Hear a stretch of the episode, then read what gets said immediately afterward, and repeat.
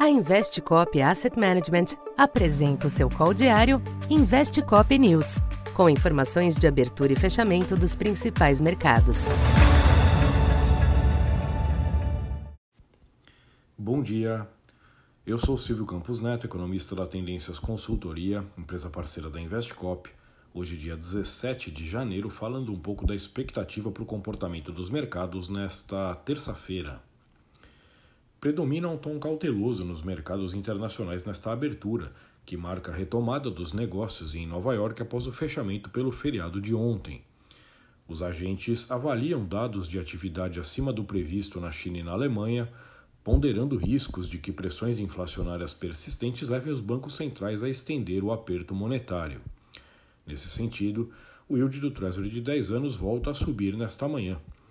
Já o dólar apresenta tendência de alta ante a maioria das demais divisas. Já as bolsas europeias e os futuros em Wall Street exibem viés levemente baixista. Vale destacar para hoje a divulgação dos balanços dos bancos Goldman Sachs e Morgan Stanley nos Estados Unidos. Na China, o PIB cresceu 2,9% no quarto trimestre, acima do consenso.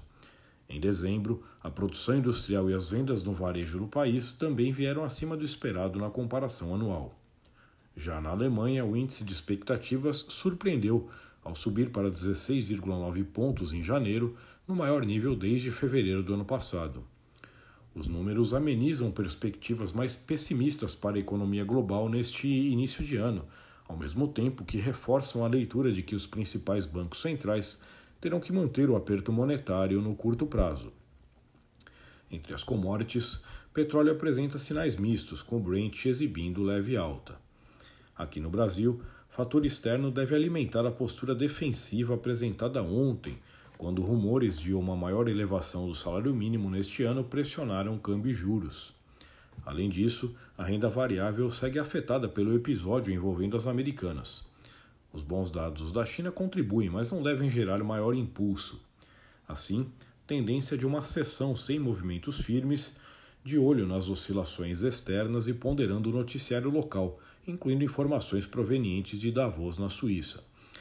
O dólar deve sentir a pressão de fora, limitada por eventual correção após a alta de ontem, que levou a variável de volta aos 5,15.